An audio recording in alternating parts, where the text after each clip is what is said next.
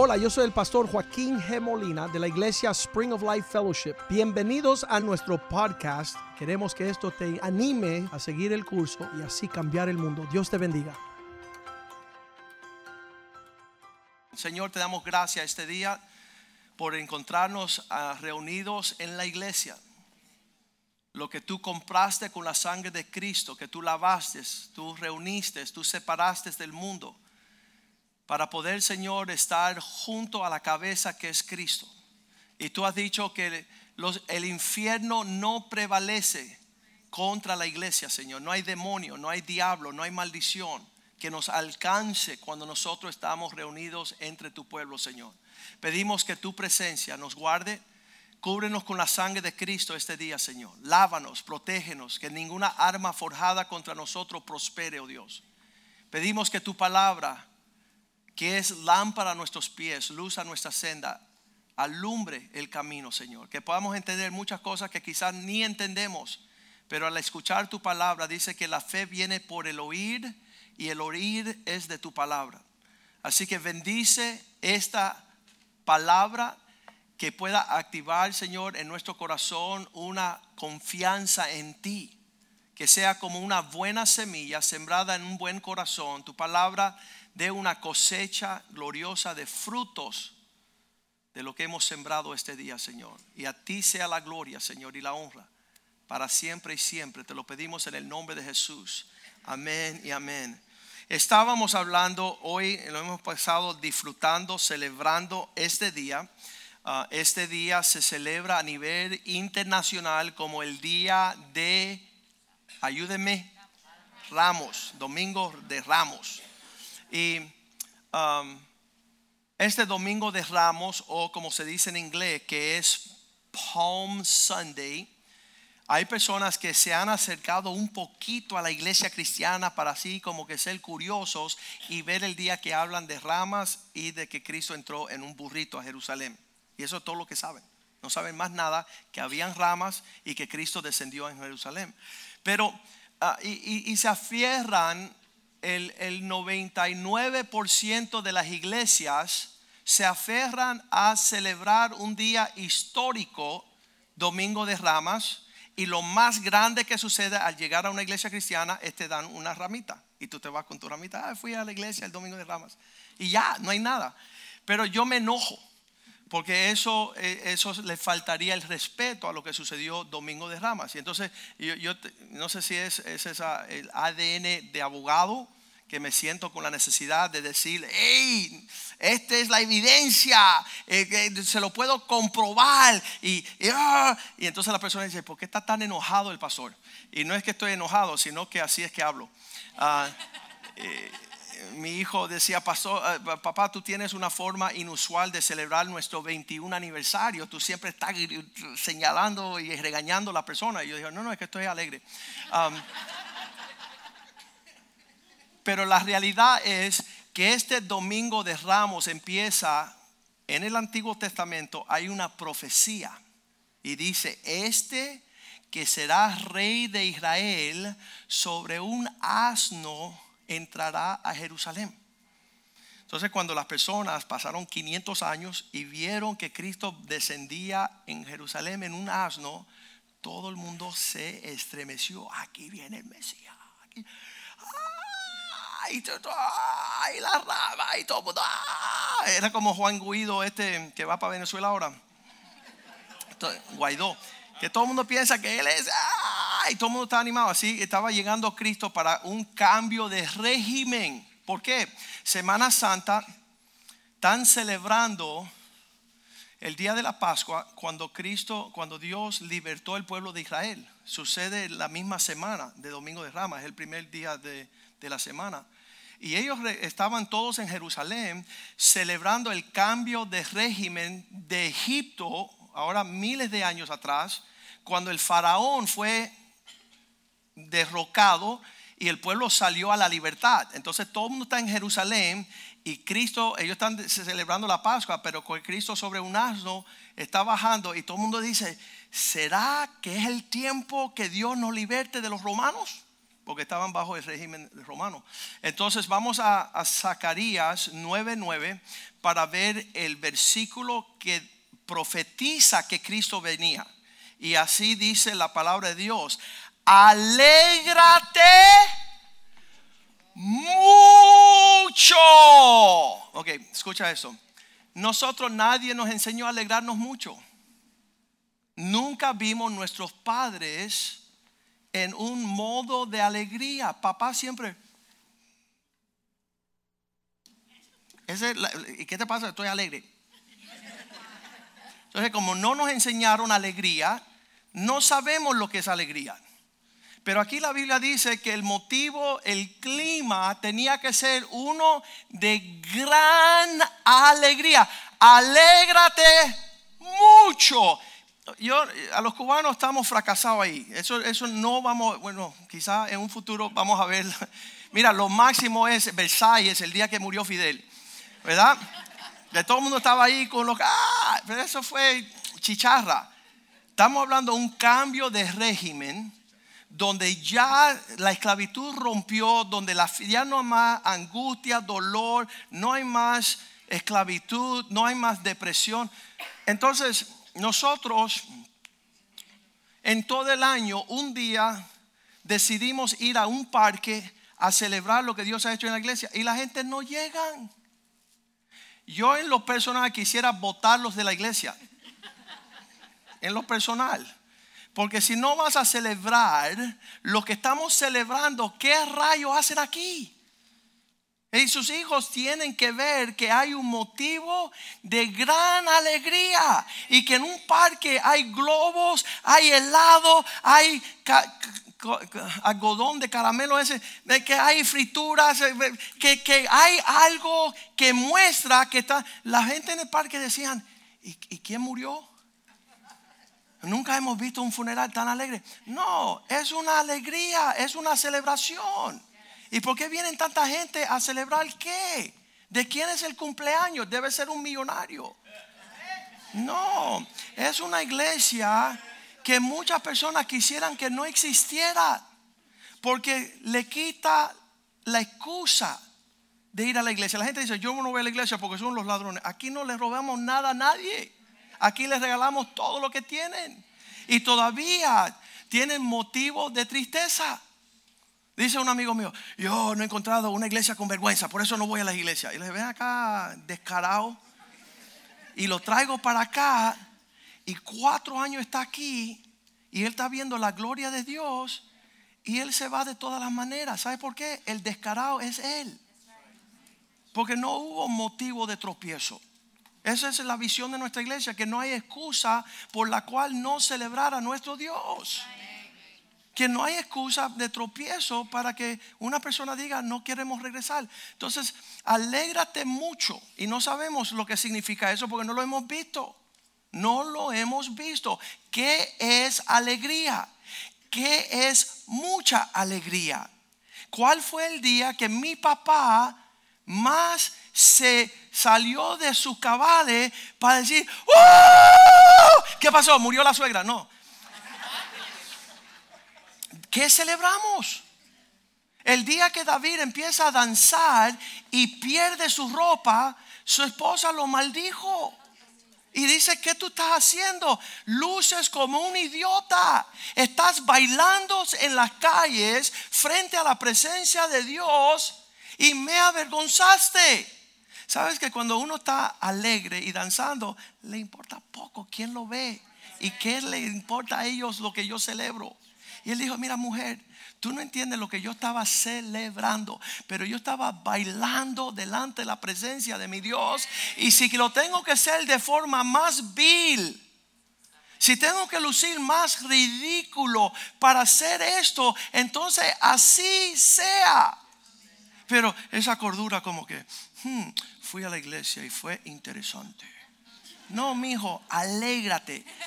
Que tú ibas para el infierno de cabeza. Sin un pare, sin un, ¿cómo se dicen? Uh, yield. sin ceder el paso, te ibas de cabeza al infierno por la eternidad. Y Dios te permitió un U-turn. Y ahora vas para el cielo. Y vas para el cielo no por tus méritos, porque tú sabes que tú te mereces el infierno. Tú te vas para el cielo por lo que hizo Cristo en la cruz. Él pagó el precio por tu salvación. Y eso es motivo de gran y mucha alegría. Por eso estaba anunciando, va a venir un acontecimiento motivo de alegrarte mucho, oh hija de Sión, dad voces de júbilo.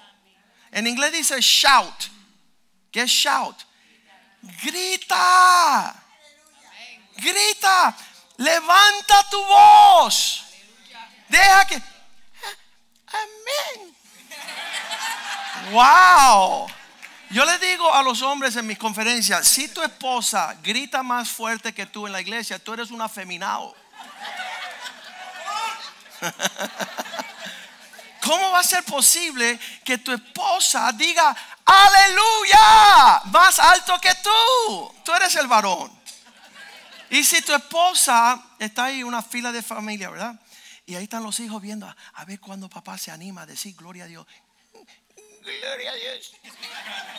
No, mi hijo, gloria a Dios. Y que se escuche.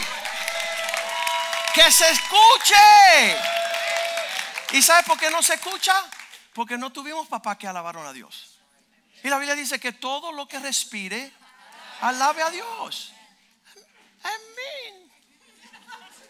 ¿Qué es eso? Suena raro.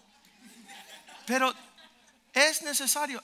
cuando yo llegué a la iglesia de 16 años, yo me senté adelante y hay una señora que se llama Gladys en el último asiento y decía, aleluya, y estremecía la iglesia. Y yo miraba para atrás y decía, ¿qué le pasa a esa vieja? Y es que ella estaba criando dos hijas y era soltera. Y ella estaba agradecida del Dios que la sostenía, la sustentaba y la bendecía. Y mira, yo aprendí a gritar aleluya no por un hombre que me enseñó, sino por una mujer. Y no tiene que hacer eso. Entonces es bien importante que esta dar voces de júbilo, ¿qué significa? Mira, cuando un cubano se alegra dice con cerveza. Lo máximo que hemos escuchado gritar un cubano es con frijoles. Escúchame, no sabemos lo que es celebrar. Y yo quiero que me conozcan en toda la tierra como el que grita, aleluya, gloria a Dios, bendito el Señor, que viva para siempre. Y que me critique y digan, sabes, por lo menos él grita. Y está gritando algo que por allá para el cielo. La palabra aleluya significa la alabanza más elevada sea presentada al Dios más alto y sublime. Y, sabemos maldecir, sabemos criticar, sabemos dañar a todo el mundo, pero no sabemos abrir la boca con alegría. Da voces de júbilo, hija de Jerusalén. He aquí. No llegó el vecino, no llegó el carnicero, no llegó el plomero, el electricista. Llegó el rey de Israel. He aquí tu rey vendrá a ti, será justo, un, Dios fiel, será un salvador, trae salvación con él, es humilde, cabalgando sobre un asno, sobre un pollino, hijo de asna. Entonces, esta escena está sucediendo. Domingo de Ramas, Cristo está bajando a Jerusalén y las personas dicen, ahí está ahí está el fulano. Y él viene a conquistar. Él viene a regalarnos un cambio de régimen. Eso está sucediendo en los tiempos esto de Domingo de Ramos. Y cuando él está sucediendo esto en Mateo capítulo 21 lo describe detalladamente. Para algunas personas es primera vez que lo van a escuchar. Directamente de la Biblia, la descripción de esta venida del gran Mesías. Mateo 21.1. Cuando se acercaran a Jerusalén y vinieron a Betfaja, al monte de los olivos, Jesús envió los discípulos. Esto es una semana, en la misma semana que Cristo se va a entregar a ser matado. Él está bajando a Jerusalén en este asno y se deja conocer públicamente por primera vez. Ya nosotros leímos que los hermanos decían, si tú quieres que te conozcan, vayan públicamente. En Juan 7, ¿no? Y él dijo, mi tiempo no es. Pero ahora llegó el tiempo, él está bajando y están, todo el mundo lo está viendo. Jesús envió a los discípulos, versículo 2, diciéndoles, id a la aldea que está enfrente de vosotros, luego hallaréis una asno, asna atada y un pollino con ella, un burro y su hijo. Desatarle y traerles a mí. Mandó a sus discípulos a traerle esta asno, versículo 3. Y así alguien os dijere algo, si alguien le dice, hey, ¿qué tú estás haciendo? Decirle, el Señor lo necesita y luego los enviará. Él lo va a devolver. Versículo 4. Todo esto aconteció para que se cumpliese por lo dicho por el profeta Zacarías cuando dijo, versículo 5, decir la hija de Sión, he aquí tu rey viene a ti manso, sentado sobre una asna, sobre un pollino, hijo de animal de carga. Versículo 6. Y los discípulos fueron e hicieron como Jesús le mandó.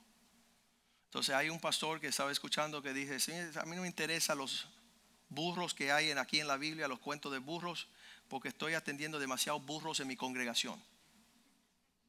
El ánimo rebelde, el animal rebelde, desobediente, viene cabalgando Jesús sobre él.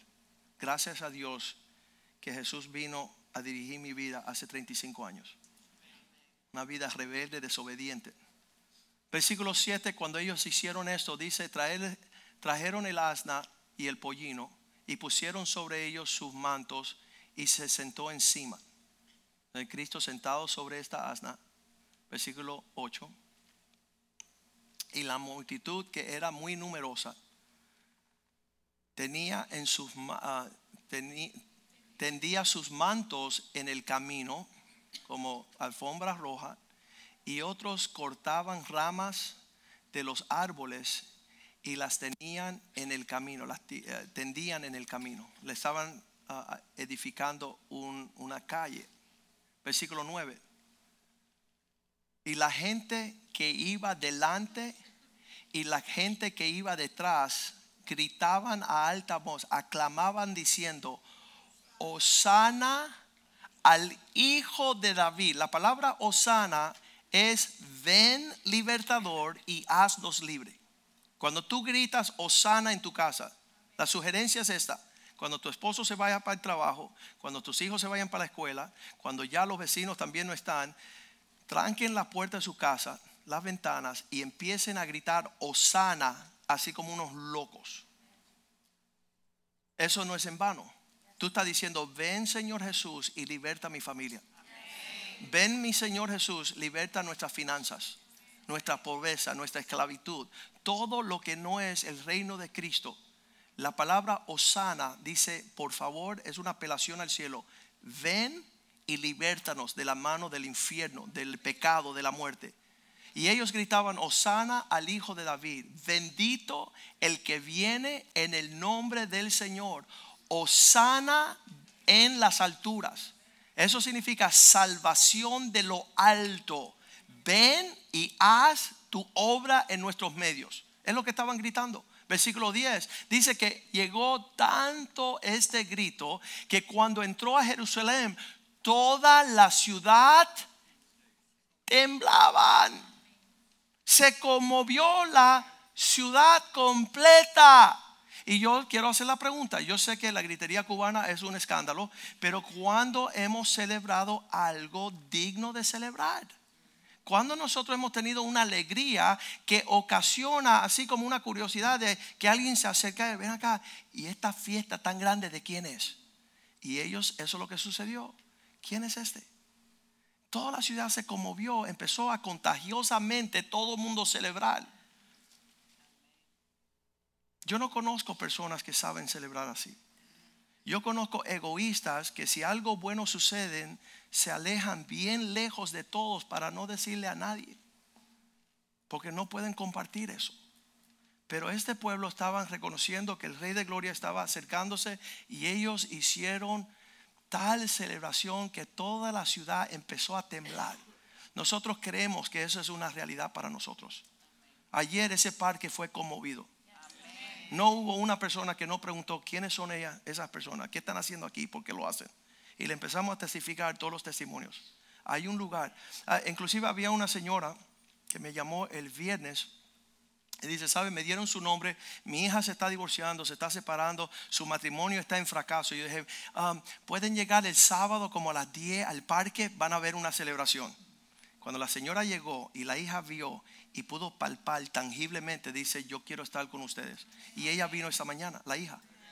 Perdiendo su hogar, sabe que hay un lugar que celebra la sanidad, que celebra la obra de Dios, que celebra un Dios tangible, real, con testimonios actuales. Mi hijo está en una universidad rodeado de impíos y le dicen, ¿por qué tú crees lo que está en ese libro anticuado? Tiene más de dos mil años ese libro. Dice, porque toda la semana en mi iglesia yo veo la realidad de ese libro. Yo veo la salvación, yo veo la sanidad, yo veo la restauración, yo veo lo imposible. Hemos visto personas caminar sobre las aguas. Personas que estaban condenados a muerte, Dios los resucitó. Y si viene en el video ese, hay un muchacho que está con su hijito entonces ahí se ve un columpio y tú piensas, ah, eso, ¿qué importa? Yo ese muchacho tenía cadena perpetua. Lo iban a trancar en la cárcel hace seis meses por el resto de su vida. ¿Sabes? Cuando él está ahí con su hijo celebrando y que tú no estés celebrando eso, tú eres un impío. Tú eres un impío. Estamos celebrando lo que Dios está haciendo en la vida de los demás. Nos trae alegría, nos trae gozo. No podemos creer que Dios es tan verdadero, que Dios es real en este lugar y no sabemos celebrar y, menos decirle, no le diga a nadie que esa iglesia existe, que nadie se entere. Y aquí están gritando, conmoviendo la ciudad. Yo no tengo duda. Esta mañana llegó un invitado al segundo servicio. Y, y esta prédica era necesaria en su vida. Eso es un hombre que puede hacer que toda esta ciudad pueda ir en dirección de Jesús. Fue una invitación que alguien le dio. Alguien le dijo a él, yo sé que tú eres importante, yo sé que tú eres un hombre de renombre, tú eres un hombre famoso, pero tú no tienes lo que tengo yo. Ven a ver lo que Dios está haciendo. Y, los misiles llovieron del cielo esta mañana. Y su esposa fue, fue requete tocada. Y, y, puede ser que ellos vayan a anunciar lo que Dios está haciendo en este lugar más que tú que lleva aquí 20 años. Qué tristeza. Qué tristeza que no sabemos celebrar lo bueno, que no sabemos, sabemos criticar. Oye, háblame mal de este tipo. Espérate, no te mire. Y, tenemos toda la maldad de lo que sabemos criticar, burlar y echar abajo, pero encontramos algo bueno y nos acomplejamos. ¿Y qué tú piensas? Bueno, es interesante. Oye, desgraciado, tú en tu vida entera no has visto nada ni cerca de esto. ¿Cómo es que tú no vas a celebrar lo que Dios ha hecho a voz alta? Aunque te llamen loco. Entonces aquí está conmovido y la celebración lleva a una pregunta.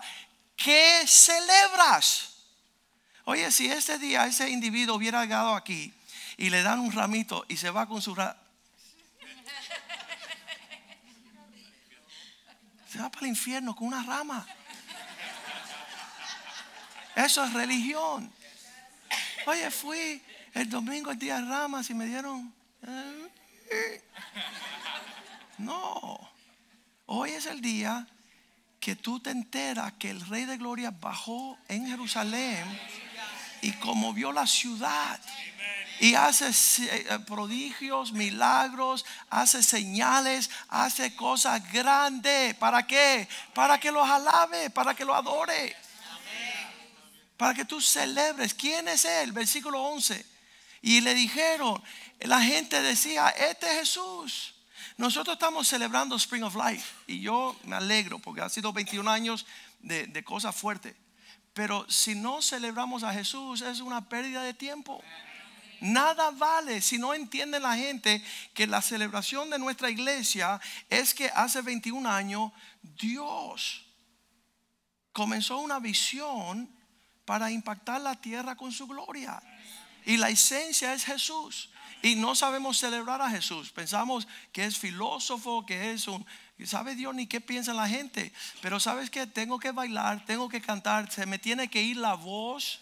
No es primera vez que pierdo la voz gritándole a mi Cristo. Y hay personas que lo hacen para el deporte, para la política, para protestar. No, es eso. La gente decía es Jesús el profeta de Nazaret, de Galilea, estaban señalando nuestra celebración de Domingo de Ramos es que el rey ya viene. Ya, ya llega el cumplimiento de sus propósitos. Si eres rey, ¿por qué no te muestras? Él llega a Jerusalén, las personas empiezan a celebrar, lo destacan como el rey de Israel. Cuando él está allá, dicen los religiosos, Lucas 19, los religiosos dicen, oye, versículo 39, los religiosos dicen, oye, cálmate y no seas tan fanático. ¿Tú estás loco? ¿Qué tú me estás pidiendo? Que no lo digas tan alto, vas a ofender a la gente. Mira que se ofenda el diablo y toda su gente. Yo tengo que celebrar lo que Dios ha hecho, lo que Dios es una realidad. Yo, yo no sé cómo ponerlo en una forma tan tangible, pero yo puedo llamar a cualquiera de los muchachos de aquí y ellos te dicen. Ellos te cuentan la gloria de su Dios. Ellos te dicen desde su niñez que conocieron a un Dios vivo, poderoso, real. No, no es un cuento, no es una religión para ellos. Dios, Dios no te permite a ti ir a un hijo a decir, no, eso fue una coincidencia. Eso fue, vaya, cosas así suceden, pero no le suceden a todo el mundo. Eso es una mentira del diablo. Algunos de los fariseos se acercaron entre la multitud y le dijeron, maestro, llámale la atención a estos que están muy, están muy alto, están gritando, están danzando, están conmoviendo la ciudad. Y Cristo le dice en versículo 40, mira, si ellos no lo hacen, las piedras van a tomar su lugar.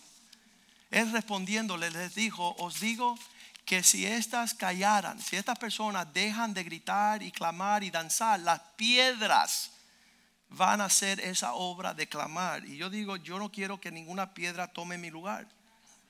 Yo no quiero que otra persona tenga que contarle a... Qué, qué triste. Oye, Dios existe. Bueno, no sé, vamos a preguntarle al pastor.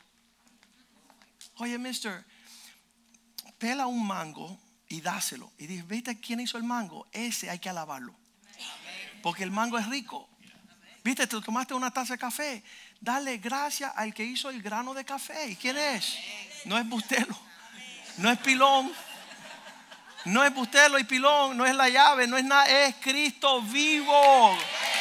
Autor y creador de todas las cosas. Yo le dije a los hombres el lunes pasado, de hecho, esta semana no hay reunión de hombres. Vamos a cancelar una semana para seguir celebrando la próxima.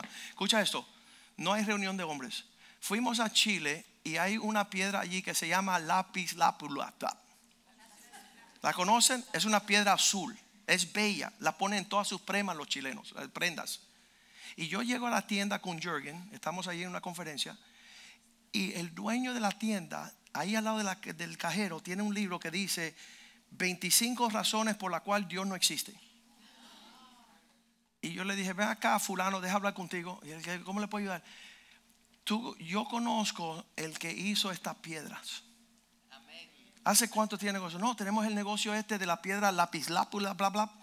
Hace 100 años. Es un negocio de familia que ha pasado de generación en generación.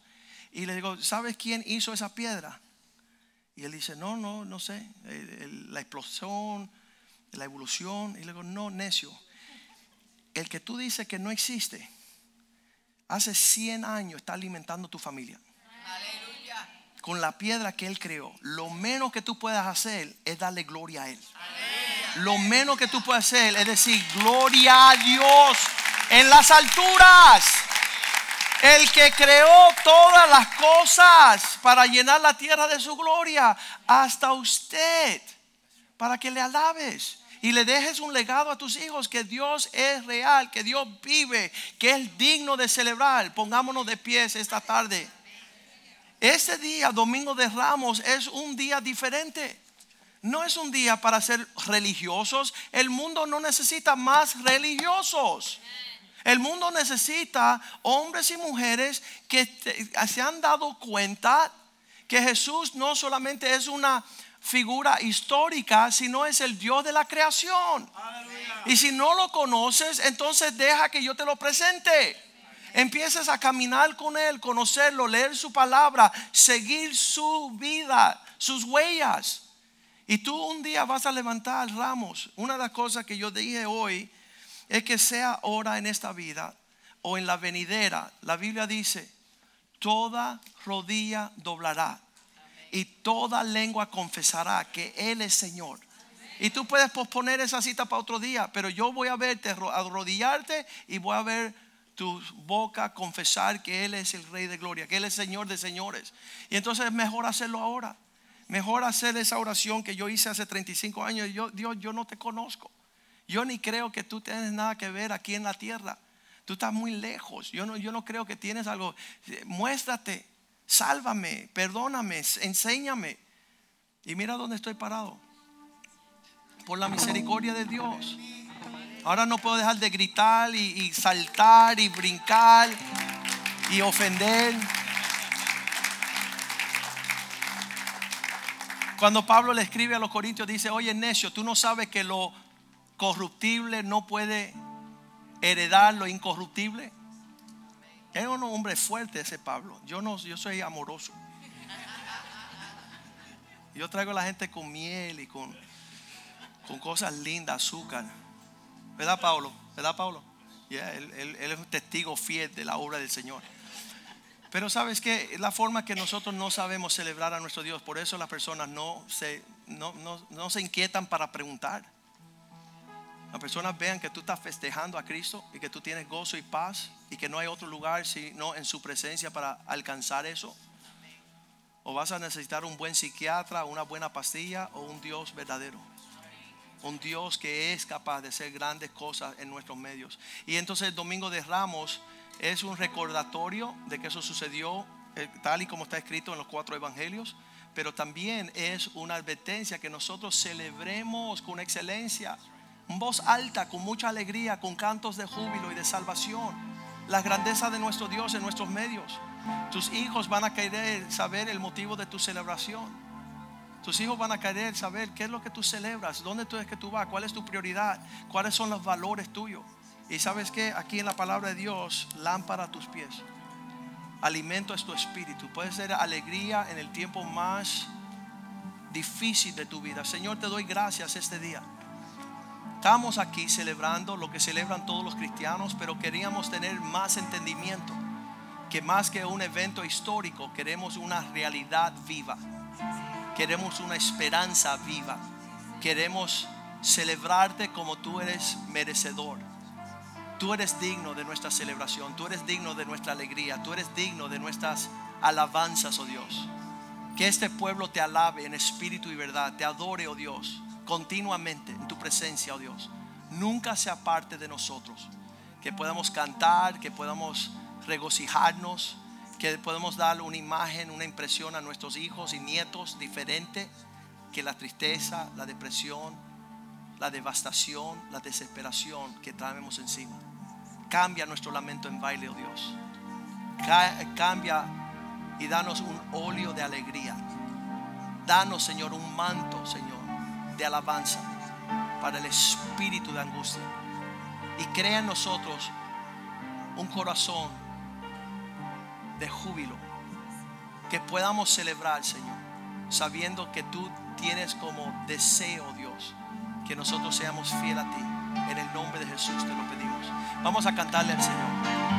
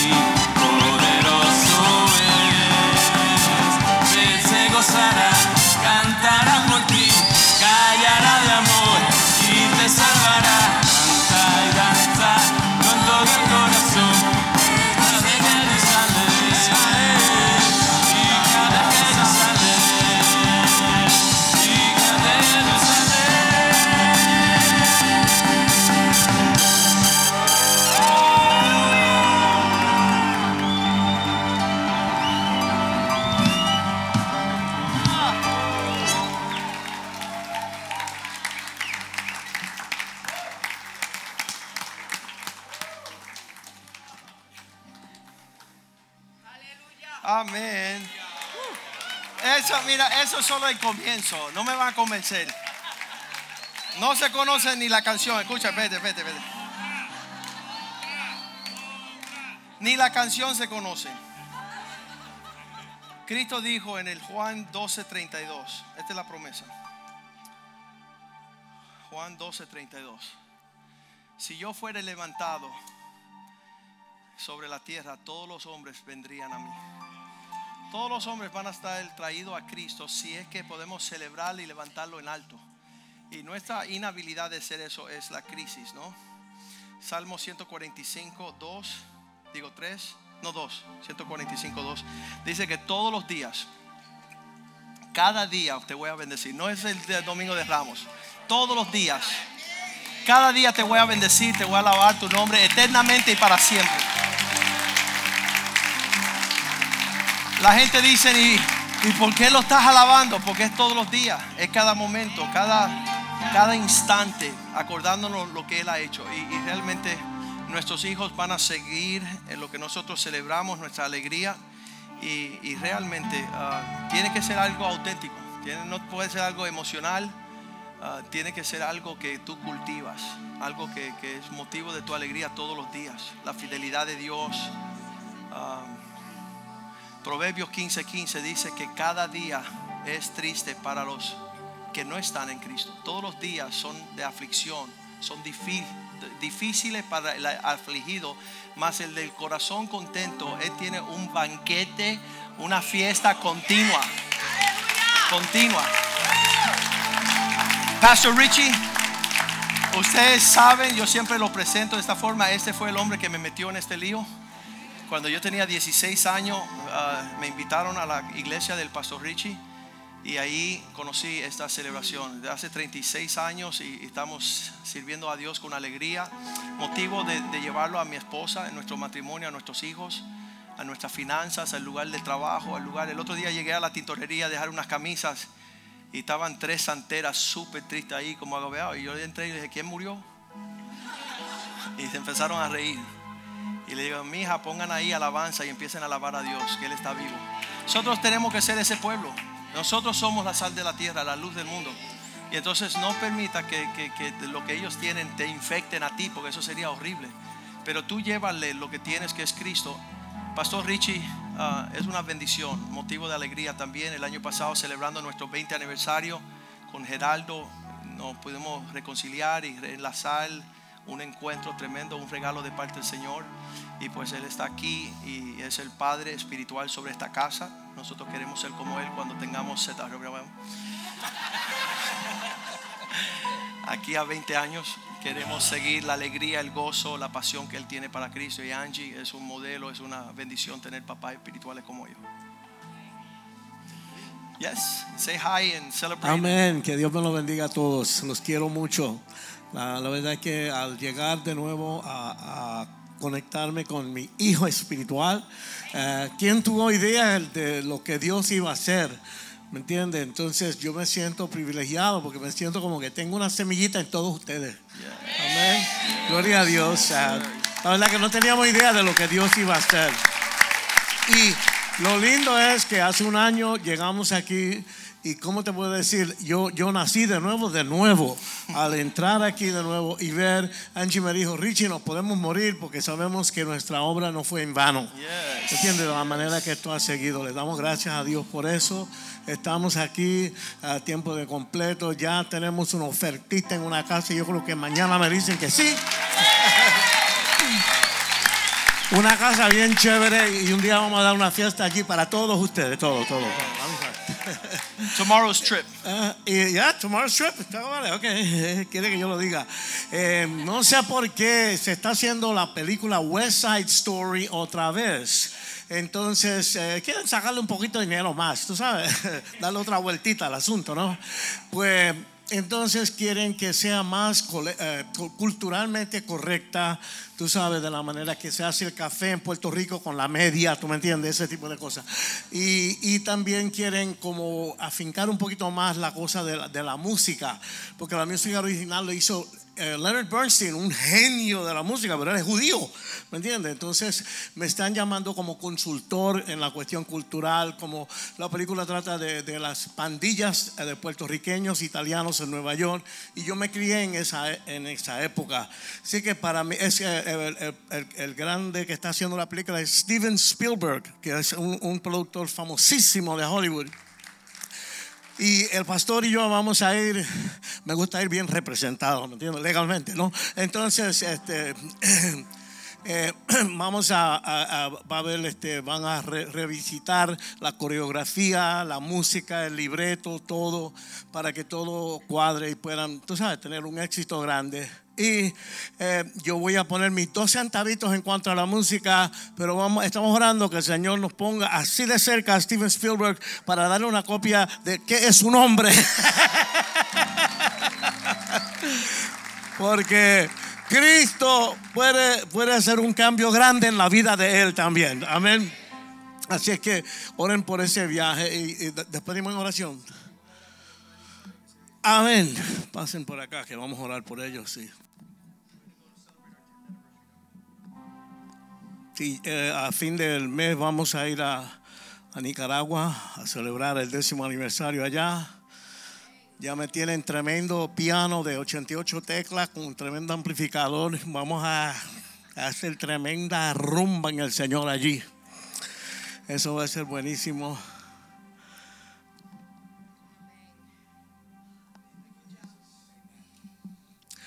Padre, te damos gracias, Señor, por esta pareja, estos misioneros tuyos, Señor, que tú has llamado. Gracias por ese amor que tú has puesto en su corazón, Señor, esa perseverancia, Señor, y ese deseo de trabajar siempre para ti. Esta obra que ya está plantada, Señor, gracias te damos por el tiempo que lleva y gracias, Señor, por el futuro que se vislumbra, que se ve bien, que se ve positivo, que va a seguir esa obra. Gracias por la oportunidad de visitar con ellos, Señor, y levantarlos, Señor, y llevarles una palabra de aliento, que ellos puedan ir y disfrutar y ver el fruto de sus labores, Señor amado, que puedan, Señor, disfrutar en todo lo lindo que tú estás haciendo allí. Y que esa obra siga para adelante y para adelante, Señor, con personas locales que tú has levantado, que tú has preparado, Señor, que ahora van a seguir, Señor, llevando la batuta, Señor, llevando ese mensaje del Señor. Bendícelo, Señor, bendice esa obra y que este viaje sea de bendición tanto para ellos, allá como para nosotros que vamos. Te damos gracias por ellos, dale salud, Señor, dale una mente clara, Señor, y que ellos puedan siempre ver ese fruto. Te damos gracias por todo en el nombre de Jesús. El pueblo dice, amén. Amén.